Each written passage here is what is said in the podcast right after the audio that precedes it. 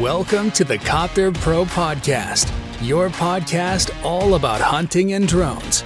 Each episode will help you to understand modern hunting and all about the technology. Let's change the game.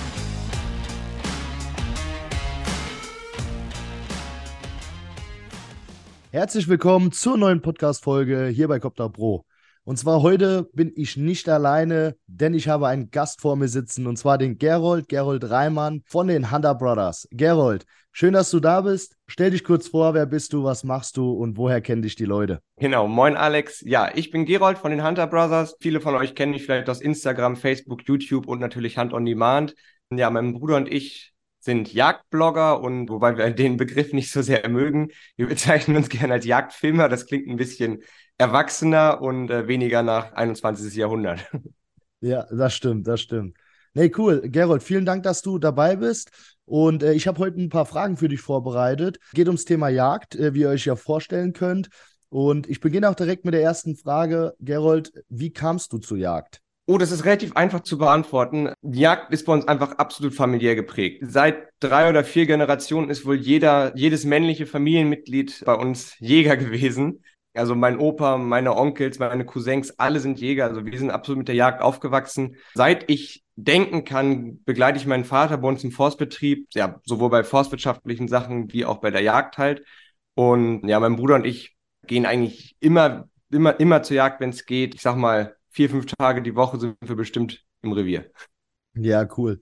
Also ich glaube, ich muss nicht erklären, was die Hunter Brothers machen. Ich denke, Deutschlands bekannteste Jagdfilmer, ich sage auch Jagdfilmer, weil finde den Ausdruck Blogger, der ist irgendwie, ja, klingt, klingt nach Kind so irgendwie, das will man nicht, gell? Richtig. Und vor allem muss man auch dazu sagen, der Begriff des Bloggers wird auch großteils missbraucht. Also wir haben keinen Blog. Stimmt. Wir hatten mal einen Blog, aber wir haben keinen Blog mehr. Und dementsprechend sind wir auch eigentlich keine Blogger. Ja, ja stimmt. Eigentlich, äh, irgendwie wird ja für jeden, der eine Instagram-Seite betreibt, gesagt, das ist ein Blogger, was ja. eigentlich äh, fachlich gesehen falsch ist. Das stimmt, das stimmt. Nee, also wie gesagt, eure Filme sind bekannt, äh, Hand on Demand, klar, natürlich. Ich gucke es auch immer, muss ich ehrlich sagen, ich bin auch, ich bin auch Fan, äh, kleiner Fanboy. Nee, ich finde es richtig cool. Wir haben uns ja mal persönlich kennengelernt, jetzt auf der Drückjagd des Jahres. Und da merkt man halt einfach, ja, Herz und Seele bei der Jagd, muss man einfach so sagen. Ja. Genau so ist es. du, also Paul und Gerold, ihr seid so ein Gespann, ja, also so die, die, deswegen ja die Hunter Brothers. Man merkt, dass ihr, wie, wie stehst du dazu? Gehst du, ich bin ja mit Maurice genauso, wir sind zwar keine, offiziell keine Brüder, aber äh, so irgendwie sind wir dann doch Brüder, ja, und da ist es so, also ich bin so ein Typ, der, ja, der geht eigentlich ungern allein auf die Jagd, ich habe immer gern Bekleidung, wie stehst du dazu?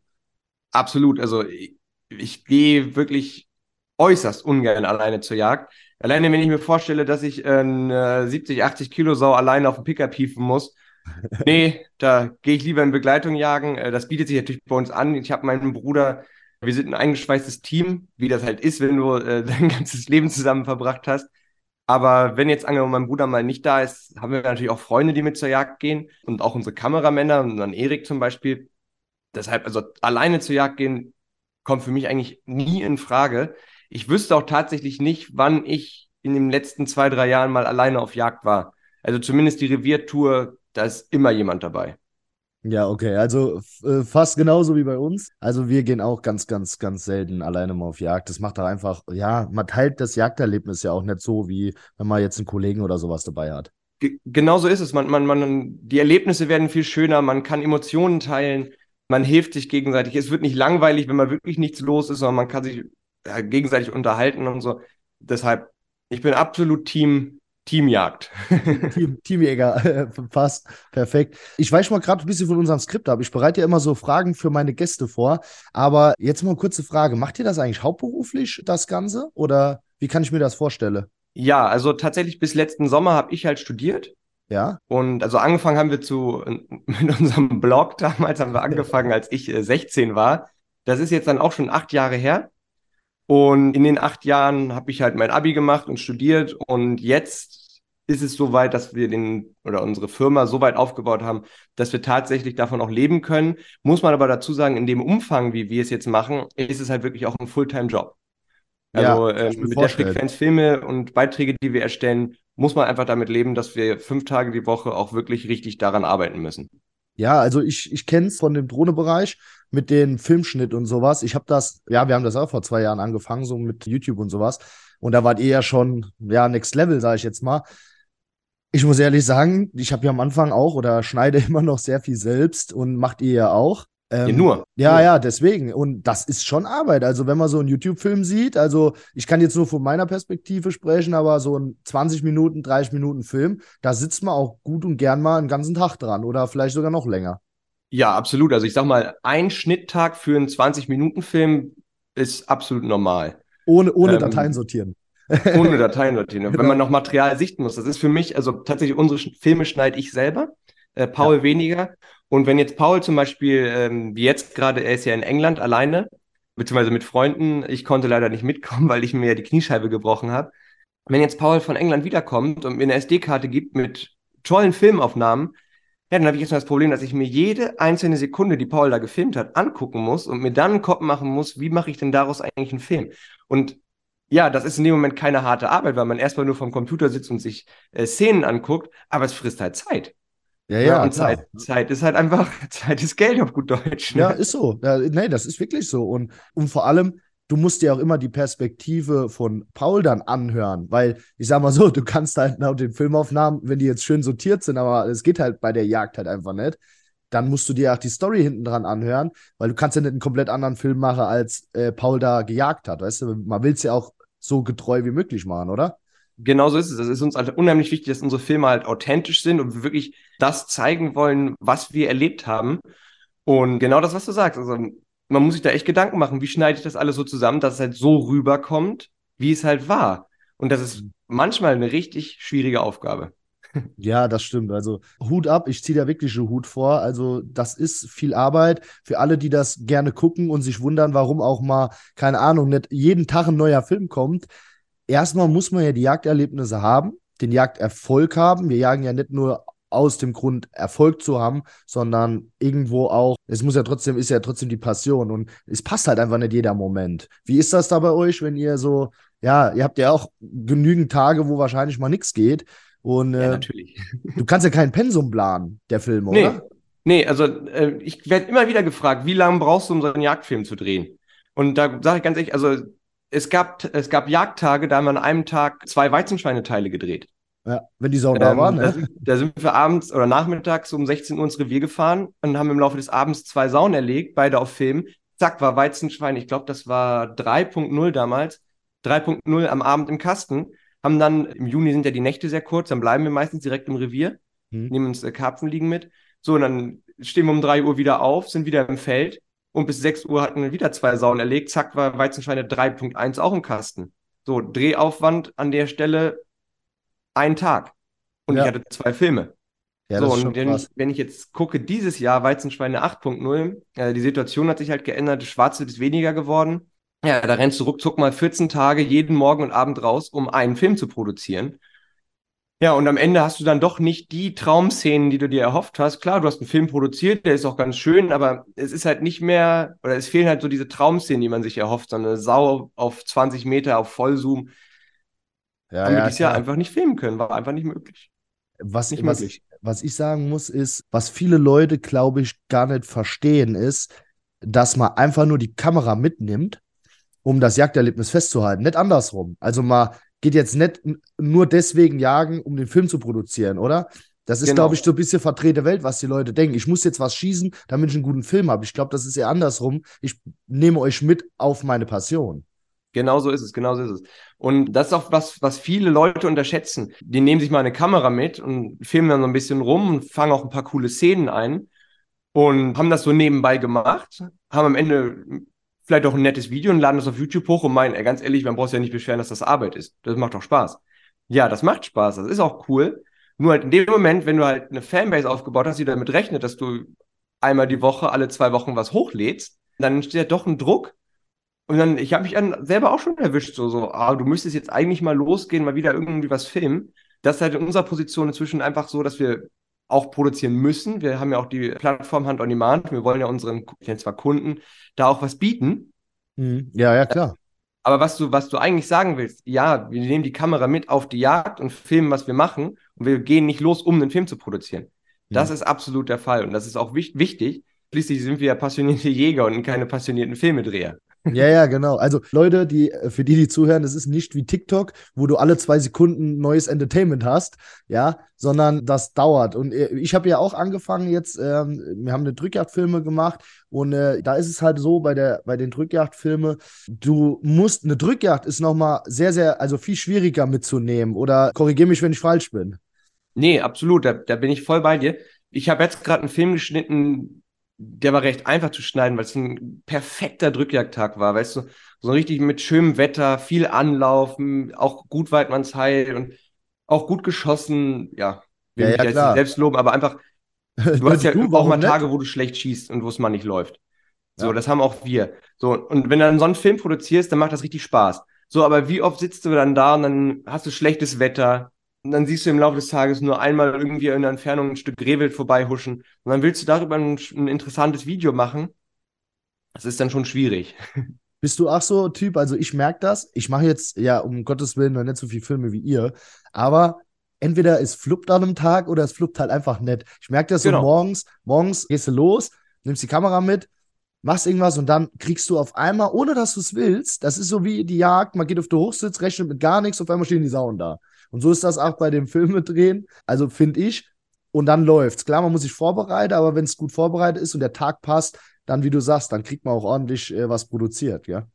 Genau so ist es. Und da an der Stelle kann man vielleicht mal erwähnen, in meinen Augen ist es, wenn ich jetzt einfach eine, mal als Beispiel nehme, eine Sau am Tag zu erlegen. Hm. So, dafür musst du schon die Reviergegebenheiten haben, dafür musst du einen gesunden Schwarzwildbestand haben, dafür musst du vernünftig gejagt haben. Eine Sau am Tag erlegen, da ist schon einiges für nötig, damit das klappt. Mhm.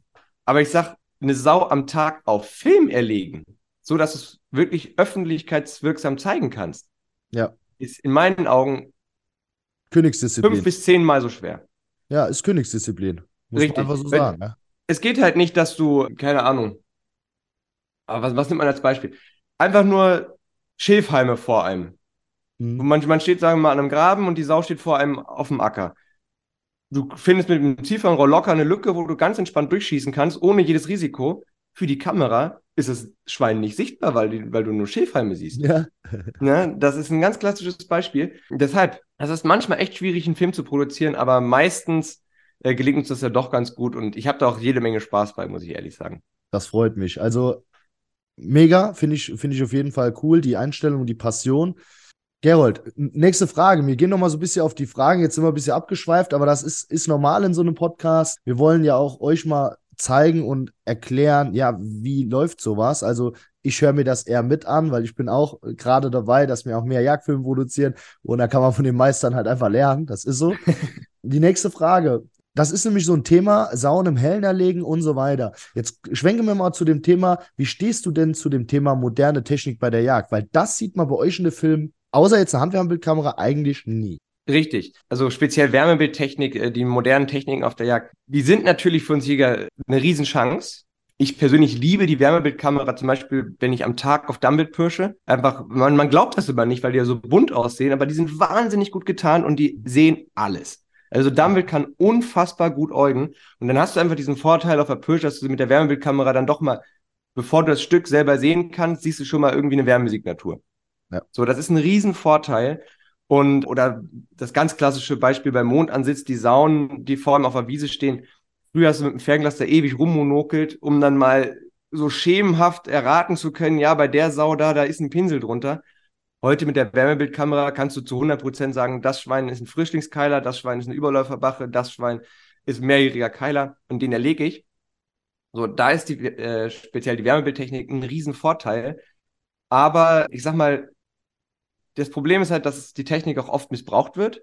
Wenn ich halt diese modernen Techniken nutze, um meine Strecken, meine Jahresstrecke exorbitant in die Höhe zu katapultieren und damit die Wildbestände zu beuteln, dann ist das einfach eine Vollkatastrophe. Und da sehe ich ehrlich gesagt auch Probleme, was, was da in Zukunft auf uns zukommt, weil ich sehe es immer wieder, Jungjäger, die jetzt frischen Jagdschein gemacht haben, gehen in den Jagdladen und früher war Fern Fernglas äh, Ansitzjacke und Gewehr, so das, was du erstmal als Grundausrüstung mhm. brauchtest. Und heute fangen sie alle an mit Gewehr und Vorsatz und was auch immer, ne? Genau. So, und das ist halt absolut ein Trend, den ich wirklich nicht gut heiße. In meinen Augen ist eine Sau, die man am Tag erlegt, zehnmal interessanter, zehnmal schöner vom Jagderlebnis her als irgendeine, die man nachts mit Technik totgeschossen hat, auf gut Deutsch. Das stimmt. Und das Problem ist, auch wenn das viele nicht glauben, schießt du die Schweine nachts mit Technik tot, kannst du sie am Tag nicht mehr schießen. Das ist das Thema, ähm, ja. Es gibt ja die Theorie, dass das Schwarzfeld jetzt wieder tagaktiv wird, weil sie nachts bejagt werden. Ja, ja okay.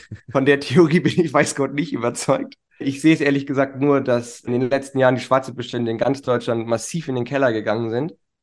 Und in meinen Augen, dass das exakt parallel mit der Einführung der Wärmebildtechnik und der Vorsatztechnik ist, ist schon recht eindeutig. Ja, würdest du auch sagen, dass das bisschen an dem trockenen Sommer lag, jetzt äh, letztes Jahr zum Beispiel? Ja, da muss ich ehrlich sagen, dass dieser trockene Sommer bei uns hier in Vorpommern nicht so gravierend war. Wir sind da recht gut weggekommen. Aber wenn ich zum Beispiel, ich bin einmal, wo bin ich denn hergekommen? Ich kam, ach, ich kam aus Österreich. Ich kam aus Österreich und habe einen Zwischenstopp in Sachsen gemacht und wirklich, Sachsen sah aus wie die Sahara. Das war irgendwann im Juni und ich dachte, was ist denn hier los? Es war Wahnsinn, das war alles war staubtrocken und das kann ich mir durchaus vorstellen, dass dann, wenn wirklich so eine richtige Wüstenlandschaft ist, dass das dann auch den kleinen Frischling, ja, wie soll man sagen, nicht, gut, gut tut und dass sie sterben. Das kann ich mir absolut vorstellen. Muss ich allerdings dazu sagen, das war halt hier in Vorpommern nicht so gravierend bei uns. Ja, okay. Also ich glaube, das ist so ein Zusammenspiel zwischen, du hast einen trockenen Sommer und die Wärmebildtechnik. Aber wie du es eben schon angesprochen hast, ich denke, und das ist ja auch immer, was ich predige, es ist das richtige Maß an Technik, beziehungsweise es liegt ja immer noch am Anwender. Und ich denke, klar, jetzt mal an alle Jungjäger, die gerade bei irgendeinem Jagdladen, den wir nicht nennen, äh, hingelaufen sind und sich ein Wärmebild gekauft hat, ist alles gut. Könnt ihr, äh, könnt ihr behalten, müsst ihr jetzt nicht nochmal abgeben. Es geht nur darum, man sollte es mit Sinn und Verstand einsetzen. Also, genau, genau. Das ist das so, Thema. In meinen Augen, das wildbiologische Verständnis der Jäger, das sollten wir in Zukunft äh, zusehen, dass das noch viel, viel besser wird, damit halt die Technik noch sauberer eingesetzt werden kann. Denn ja, oder schlecht ausgebildete Jäger, die jetzt auf einmal riesen Jagderfolge haben, weil es halt ganz ehrlich, also mit Wärmebildtechnik nachts ein Schwein schießen, es ist keine Herausforderung. Also das, das kann jeder. Das ist wirklich, das ist kinderleicht. Ja. Äh, vor allem, wenn ich jetzt dran denke, ich habe neulich mal das Pulsar Krypton äh, auf einem, auf einem Tiefenrohr gesehen und mir das mal angeguckt. Das ist also, technisch ist das ja schon so hoch entwickelt, damit kannst du locker auf 200 Meter ein Schwein schießen, wenn es ja. vernünftig eingestellt ist. Ja. So, und dementsprechend ist das in meinen Augen absolut keine Kunst, nachts mit Technik ein Schwein zu schießen. Und das richtige Können der Jäger, was früher so wichtig war, das geht einfach unter in meinen Augen dadurch, durch die moderne Technik. Und da müssen wir zusehen, dass das den Jägern einfach wieder bewusster wird. Bewusster jagen, Technik gerne nutzen, aber mit Sinn und Verstand und erst recht nicht nutzen, um ja, sich selbst am Wildbestand zu bereichern oder ähnliches, weil das ist wirklich das allerletzte. Ja, das stimmt. Und jetzt kommen wir zu dem Thema, hatte mal jetzt eben in der Vorbesprechung hier vom Podcast mal kurz angesprochen, Thema Wildschaden. Wenn, wie, also ich habe die Meinung, ja, man kann damit Wildschaden verhüten, so im Feld und sowas ist das ja alles okay. Und wenn die Gegebenheiten es zulassen, natürlich im Hellen bejagen. Wenn sie es nicht zulassen, dann hat man ein bisschen was falsch gemacht, meistens, ja. Aber von dem, von dem Hintergrund her, nur die Technik als Ausrede, um Wildschaden zu vermeiden, ist meiner Meinung nach nicht korrekt, weil jeder, der sich ein Revier pachtet, sollte damit klarkommen, dass er Wildschaden zahlt. Wie stehst du dazu? Ähm, im, Im Wesentlichen bin ich da auch bei dir. Klar, die Technik ist dann ein Riesenhilfsmittel, was auch wichtig ist. Und ich ich bin ja auch kein Gegner der Technik in dem Sinne. Wenn jetzt die Sauen, sagen wir mal, den Raps umbrechen, jetzt um diese Zeit, Warum soll denn da nicht nachts mit Technik dann der Überläuferkeiler runtergeschossen werden und damit der Wildschaden verhütet werden, die anderen Sauen damit vergrämt werden? Das ist eine feine Sache und da, da spricht auch nichts dagegen. Ja, nur wie halt schon gesagt, es gibt halt leider auch Jäger, die die Wildschadensproblematik einfach als Ausrede für alles nutzen. Wenn ich dran denke, also die Schwarzbestände sind niedrig aktuell. Das sagen ja deutschlandweit eigentlich alle Jäger. Sondern brauche ich mich nicht hinter Wildschäden zu verstecken wo die Weltbestände vor zehn Jahren viel höher waren. Damals haben die Jäger es ja auch gelöst bekommen. Ja.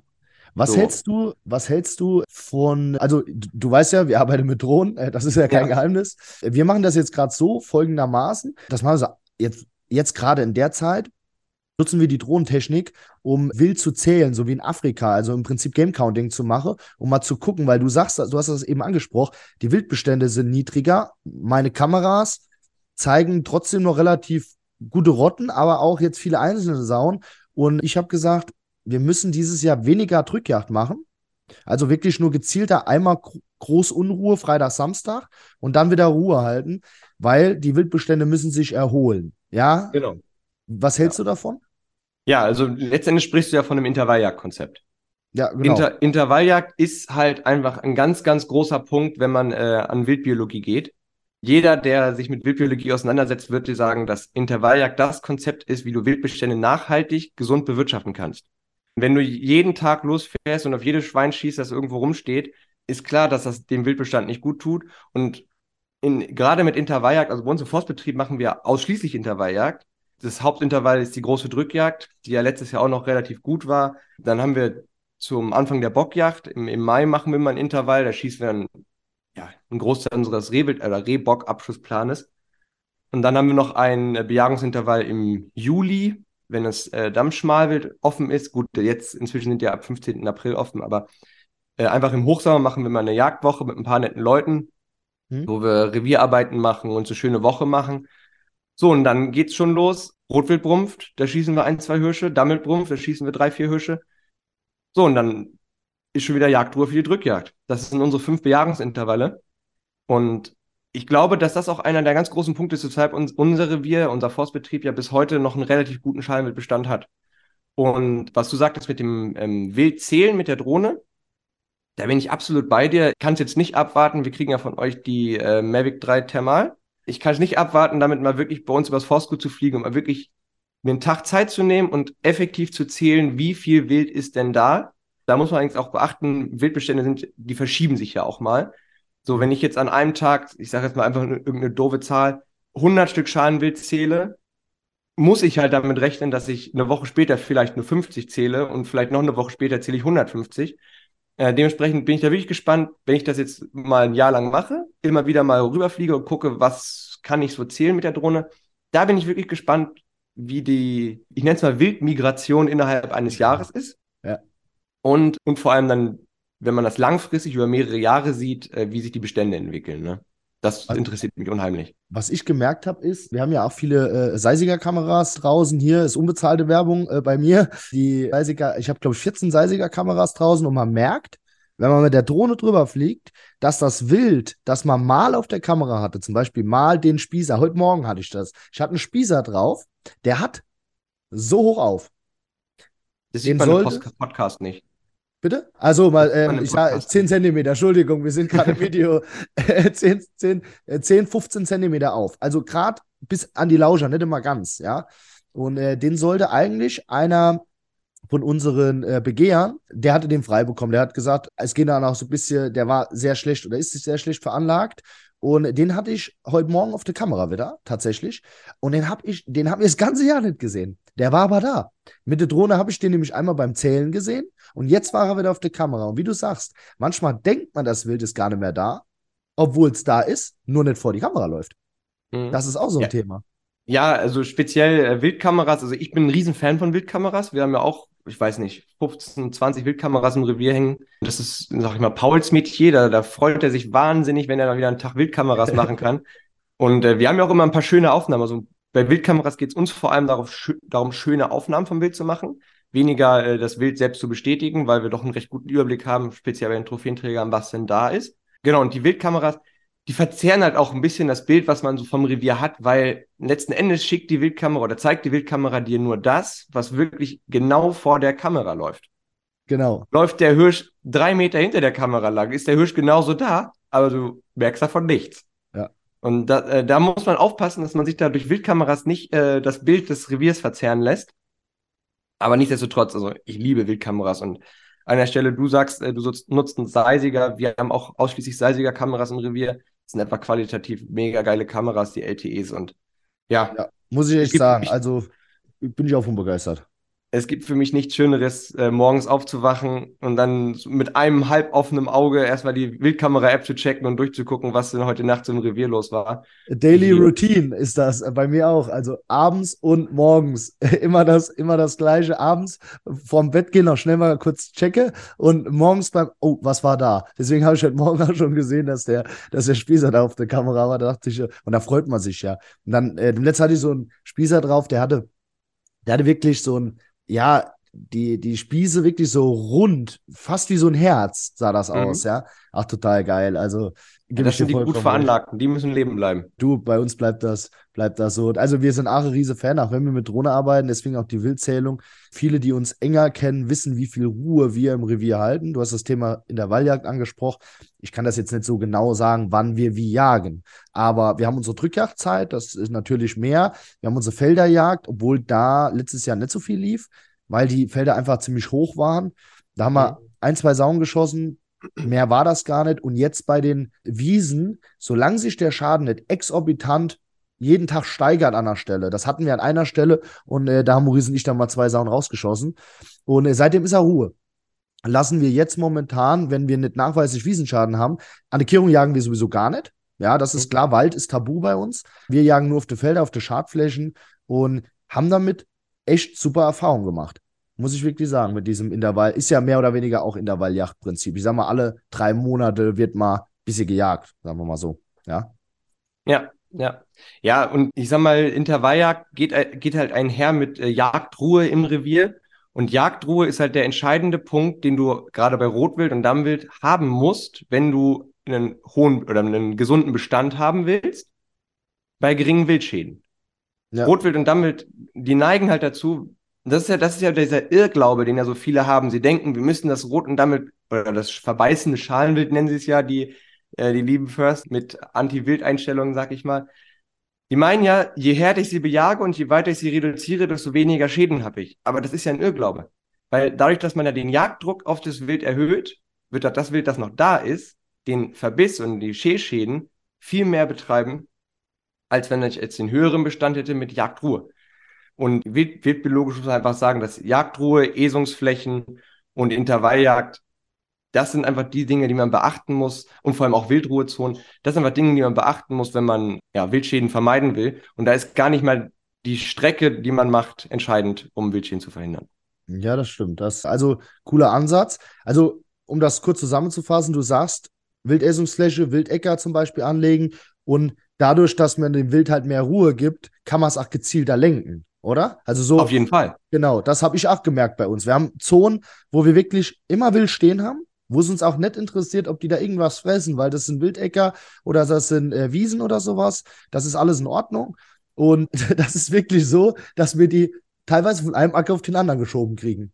Ja, ja. da merken die, der Acker ist nicht so gut, da, da sollen die runtergehen, ja, und äh, da ist gut, ja. So, und äh, das ist also, die, und das Rotwild hat ja seine, ähm, wie stehst du da? Wir reden ja immer so von Wildbiologie, weil du hast das studiert, nicht ich. Nee, ähm, ich habe ich hab Agrarwissenschaften studiert. Oh, ja, okay, Agrarwissenschaften. Aber ähm, also muss man dazu sagen, mein Vater ist halt Wildbiologie, äh, Wildbiologe. Mhm. Und ja, der hat halt in den letzten 25 Jahren sein geballtes Wissen über Wildbiologie einfach an uns weitergegeben. Ja, wer unsere Videos kennt, wir machen ja sehr, sehr viel mit unserem Papa und haben auch das wohl beste Verhältnis, das man zu seinem Papa haben kann. Ja. Und ja, heute kann er mir eigentlich nichts mehr erzählen über Wildbiologie, was ich nicht weiß, weil er mir halt alles, alles erklärt hat und so und auch in der Praxis äh, gezeigt hat. Und gerade gerade die, die Sache mit den Wildesungsflächen, da hatten wir tatsächlich sogar damals einen Gerichtsprozess, äh, weil mein Vater die Wildesungsflächen bei uns im, im Wald angelegt hat. Das wollte die Landesforst nicht akzeptieren, haben wir aber haushoch gewonnen. Und heute sehen wir einfach, das Rotwild steht in der Dickung, die immer von Schäschäden betroffen war. Und jetzt ziehen sie einfach aus der Dickung auf den daneben liegenden Wildacker und seitdem der Wildacker da ist, haben wir keine Schäschäden mehr in der Deckung. Ja. So, und dieser Wildacker wird halt von uns auch eigentlich gar nicht bejagt. So, ich sag mal, eine Ausnahme gibt's immer mal, so dass du dann mal den einen Hirsch, der jetzt draufsteht, mit dem Gas, dass du den dann mal runterschießt. Da ist halt immer wichtig, dass man Zeugenschutz beachtet. Sag mal, da jetzt aus einem 40er Rotkahlwildrudel ein Stück rausschießen, dann haben wir halt 39 Stück das gelernt.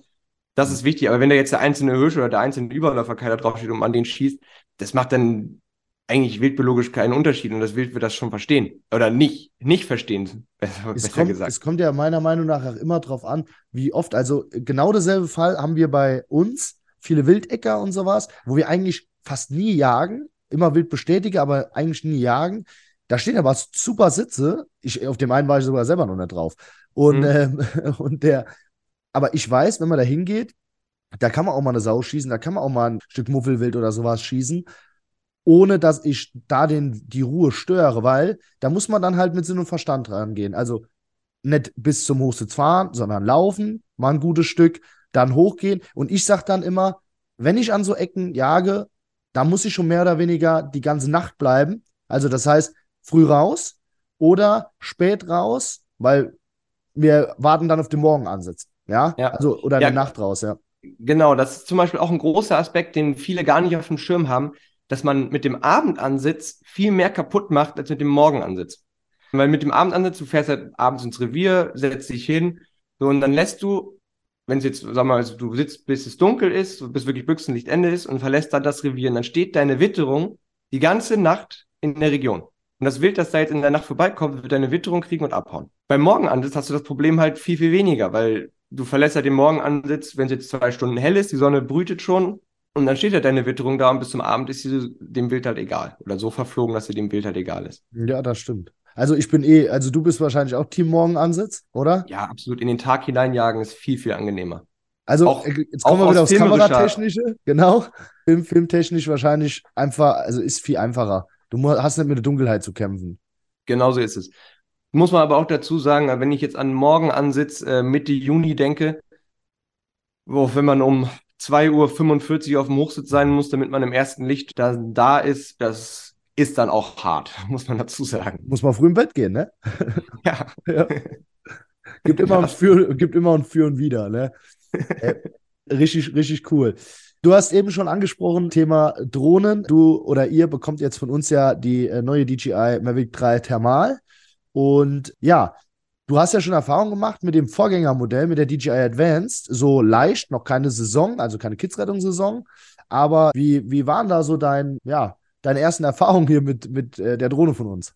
Ja, mega interessant. Also ich sag mal, als ich die Drohne das erste Mal richtig aktiv getestet habe, ist ja mein Problem, ich habe jetzt ja dieser Woche erst den Drohnenführerschein. Ich musste halt immer mit meinem Kumpel, der einen Drohnenführerschein hat, los und der ist dann geflogen als ich das erste Mal das mir so richtig mit beschäftigt hat, ist mir halt vor allem sofort ein Szenario eingefallen. Das ist jetzt schon ein paar Jahre her. Da hat ein Freund von mir eine Sau krank geschossen, abends, in dem wir morgens nachgesucht. Und die Nachsuche endete an einem riesigen Schilfgebiet, das so knietief unter Wasser stand und so eine ein Zentimeter dicke Eisschicht auf dem Wasser war. und ja, die Nachsuche mussten wir damals abbrechen. Und ich habe in dem Moment, wie ich so diese Drohne das erste Mal im Einsatz gesehen habe, ich so gedacht, so, oh Mann, die Nachsuche hätten wir wahrscheinlich in der Situation mit der Drohne auf jeden Fall zu Ende bringen oder zumindest wissen können, ob wir richtig damit sind, hier abzubrechen oder ob wir vielleicht nur an der anderen Seite des Schiffslochs weitermachen müssen. Mhm. Das war so mein erster Eindruck, den ich hatte mit einer Wärmebilddrohne, muss ich ehrlich sagen. Ich muss auch ehrlich sagen, an der Stelle, ich würde jedem Nachsuchenführer empfehlen, sich so ein Ding anzuschaffen. Weil es einfach, wenn du halt in der Situation bist, in der wir da jetzt waren, wo du wirklich sagst, du kannst hier mit dem Hund nicht rein, das ist ge zu gefährlich für den Hund und auch für den Nachsuchenführer, dann ist halt die Drohne in dem Moment einfach ein Riesenhilfsmittel, das ja. dir einfach hilft, weiterzumachen. Und dann halt äh, die Nachsuche zu beenden, ja. was ja absolut das Wichtigste ist in der Situation. Auch wieder Thema Sinn und Verstand, denke ich. Weil äh, du sagst, ja, Sicherheit vom Hund und so weiter, dann sagen jetzt wahrscheinlich auch viele, ja, aber ich kenne meinen Hund und ja und hin und her. Aber ich glaube, es ist einfach schön zu wissen, steckt die Sau in der Dickung oder steckt sie halt einfach nicht. Kann ich drum herum genau. gehen und bleibe auf der Pferde, kämpfe ich nachher nicht gegen die Dunkelheit und so weiter. Ja? Genau so ist es. Genau so ist es. Ja. Cool, cool. Und die Erfahrung hast du mit deinem Kollegen gemacht gehabt, oder was? Die Nachsuche, also du meinst jetzt die, die Erfahrung, dass wir die Drohne erstmal fliegen lassen haben, oder was meinst Bitte du? am Schilf die Erfahrung. Nee, also tatsächlich war äh, der Kumpel, der den Drohnenführerschein hat, der hatte auch die Sau krank geschossen. Ah, okay. Und nachgesucht hatte ein sehr, sehr erfahrener Nachsuchenführer. Äh, es war in der Nähe von Rostock. Und es sah wirklich, bis wir an diesem Schilfloch ankamen, sah es auch so aus, dass wir die Sau wahrscheinlich nicht kriegen können. Ja. Und dann kam das Schilfloch mit dem Wasser und dann hat er gesagt, du, tut mir leid, ich kann, weil das Problem auch, dass das Eis war so eben dick genug, dass der Hund an einigen Stellen laufen konnte und immer einbrach. Ja, okay, das ist dann einfach, ja, da wird jeder Hundeführer sagen, das lassen wir, das brechen wir hier ab, das ist es nicht wert. Ja, das, das kann ich mir vorstellen. Also, nee, cooler Ansatz mit, mit der Nachsuche. Sehr sensibles Thema, aber ich denke, da haben wir schon echt viele Folgen zu gemacht hier bei unserem Podcast und auch YouTube-Videos. Ich denke, wenn ihr da nochmal Fragen habt, wie man das am sinnvollsten einsetzt, schaut euch mal die YouTube-Videos dazu an oder den, hört euch die vorherigen Folgen an. Nee, cool. Du sagtest, Du hast einen Führerschein gemacht, ja? Jo. Und Führerschein. Jetzt, äh, ich habe hier so eine Frage stehen, da steht drauf, wie bereitest du dich auf die Kidsrettung vor? Weil das ist ja so der erste Step, was man machen muss. Äh, Drohne, man macht einen Führerschein und so weiter. Wie, wie schwer war das? Ja, also ich habe jetzt ja erstmal den A1, A3 gemacht, also dass ich halt außerhalb von Ortschaften fliegen darf. Und ja, vom Lernaufwand her von, also ich sag mal, ich bin Uni-Prüfung gewohnt. ähm, und wenn ich aber die Chemieprüfung denke, das war doch eine, ein anderer Schnack. Aber also absolut machbar. Wenn man sich damit kurz auseinandersetzt, sich das Lernmaterial einmal anguckt, ist die Prüfung definitiv schaffbar. Und die meisten Prüfungsfragen sind auch mit klarem Menschenverstand beantwortbar. Ja, auf jeden Fall. Also für alle, die zuhören, macht euch keine Gedanken. Diesen A1, A3-Führerschein, den könnt ihr online beim Luftfahrtbundesamt machen. Ist total easy. Und da ist so ein bisschen ihr Glaube, dass man die, also dass man die Drohne irgendwo registrieren muss. Das muss man nicht, sondern man registriert sich. Du hast dann die Kontaktdaten hinterlegt und konntest dann den Drohnenführerschein machen, oder? Wie war das? Genau. Ja, genau. Das ist nämlich dieser Irrglaube. Viele denken, man muss die Drohne registrieren. Nein, man registriert sich selbst als Betreiber um dann äh, quasi Nummernschild für die Drohne zu bekommen. Und ja, hey, cool. Also, das ist so der erste Step in der Vorbereitung der Kids-Rettung. Jetzt bekommt ihr eine neue Drohne, habt den, die Online Academy bei uns äh, mit dazugeholt. Da musst du dich noch, glaube ich, ein bisschen mit auseinandersetzen. Aber wie schätzt du oder wie optimist, optimistisch bist du denn, dass man mit der Drohne, egal ob jetzt der Advance oder der Dreier, äh, die Dreier ist ja einfach nur ein bisschen besser, ja, dass du Kitze findest, wenn du jetzt in so einer Wiese stehst? Also, da muss ich dazu sagen, also ich habe halt selber noch nie aktiv mit der Drohne Kitze gesucht. Muss ich jetzt ähm, einfach an der Stelle mal sagen. Plane allerdings dieses Jahr mit meinem Freund Timo, der professioneller Kidsretter ist, hat letztes Jahr, glaube um die 150 Kitze äh, aus den Wiesen getragen. Mit dem plane ich, äh, das zu machen dieses Jahr und auch darüber ein Video zu machen. Und doch, ich bin sehr optimistisch, dass das mit der, jetzt auch mit der Advanced wird funktionieren, aber mit der Mavic 3 bin ich doch sehr, sehr optimistisch, dass das klappt. Vorbereiten werde ich mich vor allem, ich werde mich erstmal damit beschäftigen, mit dem, wie nennt man das, äh, dass du auf der Karte einzeichnest, wo die Drohne erstmal lang fliegt. Missionsplanung, Flugroute. Missionsplanung, genau. So, da, damit muss ich mich erstmal beschäftigen. Das ist meine Vorbereitung und dann, ich bin noch sehr optimistisch, dass das eine erfolgreiche Kids-Saison wird. Und ich freue mich da auch richtig drauf, muss ich ehrlich sagen. Das freut mich. Und wir gucken, dass wir dich da äh, gut unterstützen. Jetzt die nächste Frage. Sag mal, wie konnten wir dich denn bis dato unterstützen jetzt bei dieser ganzen Vorbereitung? Weil Advance war ja auch so ein Thema und äh, man muss ja auch erstmal lernen, so ein Ding so ein bisschen zu fliegen. Äh, wir haben ja so Online-Kurse. Wie, wie fandst du die Online-Kurse? Ja, mega. Also die sind super gemacht, super übersichtlich. Ja, also sogar ich als Holzkopf Trau mir jetzt zu, eine Drohne vernünftig zu fliegen. Ja, gut, Holzkopf würde ich nicht sagen, weil ich glaube, du bist schon fit, was das angeht. Ähm, aber für alle, die hier zuhören, macht euch da keine Gedanken. Ich denke, eine Drohne zu bedienen, wenn man den richtigen Support hat, dann ist das überhaupt kein Thema. Gerold, mega. Ich freue mich auf die Saison. Ich würde sagen, wir machen mal noch so ein Feedback nach der Saison eventuell, wenn du dann Lust und Zeit hast. Ja, gerne, ähm, kein Problem. Sag einfach Bescheid. Ich nehme mir gerne Zeit. Das, das freut mich, das freut mich sehr. Jetzt noch eine abschließende Frage. Was würdest du, das ist unsere Standardfrage, was würdest du Jungjägern und Jagdbegeistern mit auf den Weg geben, um in das Thema Jagd reinzukommen, sag ich mal? Oh, das ist eine sehr gute Frage. Da gibt es viele Anekdoten, aber tatsächlich, mich schreiben sehr, sehr oft Leute an, die jetzt frisch den Jagdschein gemacht haben oder den jetzt anpeilen und die mich dann genau das fragen. Was würdest du mir als Jungjäger jetzt erstmal so als Grundlektion sagen, was ich erstmal beachten muss? Und da muss ich einfach nur eins sagen, und zwar sucht euch Leute, die wirklich Erfahrung haben und geht mit denen so viel los, wie es geht. Denn eins ist Fakt bei der Jagd, das lernst du nur in der Praxis. Jagen lernt man nur in der Praxis. Du kannst, du kannst dir tausend Filme angucken, du kannst dir tausend Bücher durchlesen und am Ende stehst du in der Wiese und weißt nichts. genau, also Praxiserfahrung ist einfach beim Jagen das A und O. Und ja, lasst euch gerne, falls ihr unerfahren seid und keine Fehler machen wollt, was ich ja hoffe, Lasst euch gerne von erfahrenen Jägern führen. Ich habe jetzt gerade ein Video gemacht aus Tschechien. Da war ich letztes Jahr mit meinem Bruder mit der Jagdschule von Fürstenberg. Die haben zum Beispiel einen Online-Jagdkurs gemacht in der Corona-Zeit.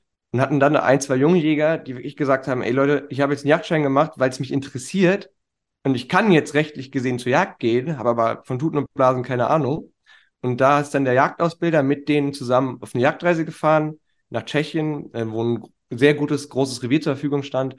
Und ja, die sind zusammen zur Jagd gegangen. So hat der Jagdausbilder den Schülern die ersten jagdlichen Schritte gezeigt und die ähm, ja, Praxiserfahrung einfach mal beigebracht, ein kleines bisschen.